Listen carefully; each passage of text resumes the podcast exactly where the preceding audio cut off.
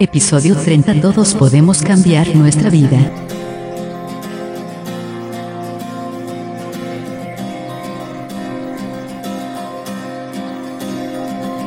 Bienvenidos al podcast Mindful Coaching sin Límites. Un espacio creado por Omar Jiménez Palma, coach ontológico, transformacional, escritor, conferencista y facilitador especializado en bienestar y superación personal. Si eres una persona emprendedora, un coach, un terapeuta, un formador o un profesional independiente que necesite simplificar su vida, ser más productivo, más organizado y enfocado en resultados positivos Vivir libre de estrés y hábitos negativos de vida, aquí podrás encontrar tu lugar. En este nuevo capítulo voy a hablarte de cómo todos podemos cambiar nuestra vida. Cuando nosotros aprendemos a integrar correctamente nuestros hemisferios derecho e izquierdo y también a desarrollar positivamente nuestra autoestima, todos los milagros comienzan a suceder. Nuestra autoestima puede compararse con un frasco de caramelos de diferentes formas. Supongamos que en ese frasco tenemos caramelos redondos que simbolizan los mensajes negativos que nosotros fuimos asimilando desde nuestra infancia. Por ejemplo, no soy inteligente, no tengo una buena apariencia, no hago nada bien, todo me sale mal, no le gusto a la gente, etcétera, etcétera.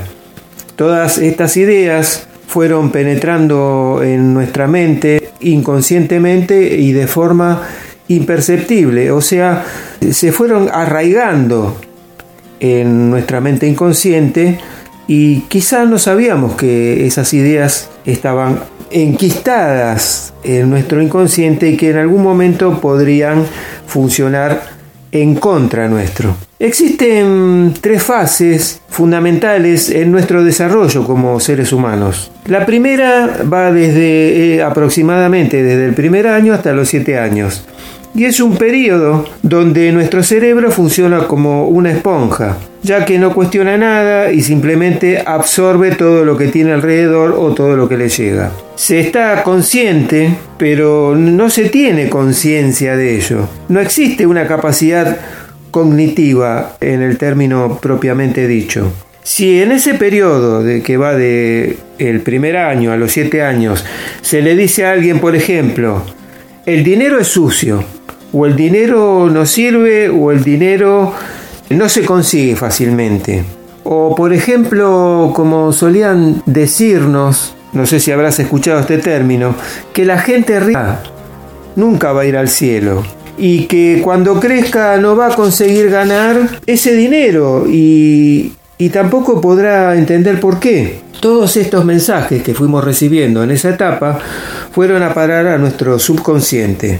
Alrededor de los 7 u 8 años, el niño va a sufrir una transformación y pasará a tener una capacidad cognitiva. Empezará a pensar, empezará a razonar y empezará a, moldarse de alguna manera. No hace lo que se le dice, sino lo que ve que se hace. Toma modelos de lo que tiene alrededor. Por ejemplo, de sus padres. Se convierte en un observador de la conducta de los padres como adultos. O sea, toma el reflejo de lo que ve, copia lo que ve. De los 14 a los 21 años aproximadamente, viene una fase de socialización. En esa fase no se quiere compartir el tiempo padres, eh, se entra en rebeldía, sino que el modelo a tomar es el modelo de los amigos de las personas que son más confidentes o más compinches, como se dice. Nosotros vivimos nuestra vida de un modo que no hemos tenido la posibilidad de escoger, de acuerdo con un programa que se nos instaló en nuestra mente a los siete años. Nosotros no elegimos nuestra religión porque alguien la colocó en nuestra mente. Nosotros tal vez no hayamos elegido un equipo de fútbol porque alguien nos influenció y también nos colocó ese modelo en nuestra mente.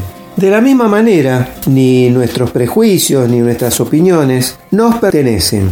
Haz esta prueba. Si no estás de acuerdo, por ejemplo, si el equipo que te inculcaron no te gusta, intenta cambiar, intenta pasarte a otro equipo. Seguramente no lo vas a poder conseguir, ya que tus gustos y tus valores, los que son más subjetivos, están enquistados, están instalados en nuestra estructura.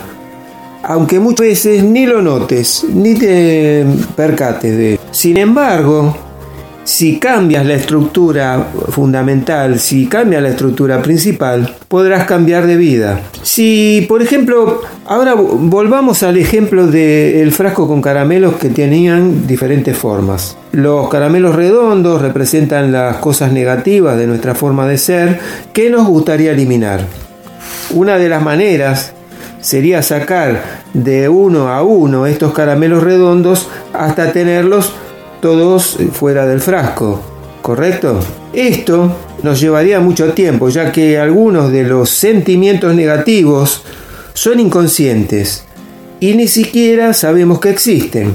Otra manera, siguiendo el ejemplo de los caramelos del frasco, sería colocar en el frasco a presión caramelos de distintas formas, que serían los mensajes positivos que empujarían a los mensajes negativos o caramelos redondos hacia afuera. El frasco ahora estará lleno de caramelos, tanto negativos como positivos, caramelos redondos como de diferentes formas, es decir, como son los depósitos de nuestra mente. Las experiencias y los mensajes positivos van sustituyendo el proceso negativo que existe en nuestra mente como personas. Y cuando mejoramos la autoestima, nuestro mundo también mejorará. Esto es, si nosotros cambiamos la estructura fundamental, la estructura principal que tenemos arraigada en nuestro inconsciente, seguramente podremos modificar nuestros hábitos, podemos modificar nuestras pautas de conducta, podremos modificar también nuestros comportamientos y nuestra visión, esa visión que tenemos del mundo que nos rodea. Es decir, podremos crear una nueva realidad que nos permitirá conseguir todas aquellas cosas que realmente hemos ansiado o hemos proyectado conseguir. Ahora te animo a que realices el siguiente ejercicio que está basado en la ley del aumento, la ley que te permite aprender a enfocarte en aquellas cosas que sí quieres conseguir para tu vida. Antes quisiera decirte algo, todo aquello en lo que nos concentramos tiende a aumentar. Si nos concentramos en nuestras limitaciones, estas van a empezar a crecer proporcionalmente a la energía que empleemos en pensar en ellas. Sabiendo esto, es mucho mejor que nos centremos en nuestras cualidades, ya sea reales o imaginarias, y esto hará que estas cualidades comiencen a crecer y a dar frutos. Entonces, te animo a que tomes una hoja donde puedas anotar 10 cualidades que posees o que te gustaría tener. Esto es en el orden del 1 al 10 y de manera espontánea, sin pensar demasiado en ellas, anotando las primeras cualidades que surjan en tu mente. Luego de que tengas la lista, el ejercicio consistirá en que pienses en estas cualidades durante 21 días seguidos. Así, de esta manera, las transformarás en un hábito que te permitirá implantarlas de alguna manera en tu estructura mental personal y de esta manera pasarán también a ser parte integrante de tu estructura y luego comenzarás a transformarlas en actos que serán repetitivos, o sea, si espontáneamente es una cualidad positiva para tu vida, cuando se convierta en un hábito, comenzarás a traer todo lo relacionado con ese hábito que arraigaste en tu inconsciente. Te recuerdo que una de las frases de Henry Ford que se ha difundido y que tiene muchísimo de la ley del aumento, dice así, tanto si piensas que puedes como si piensas que no puedes, de cualquier modo tendrás razón. O sea, la ley del aumento funcionará en relación con lo que hayas pensado positivamente tanto como lo que hayas pensado negativamente también.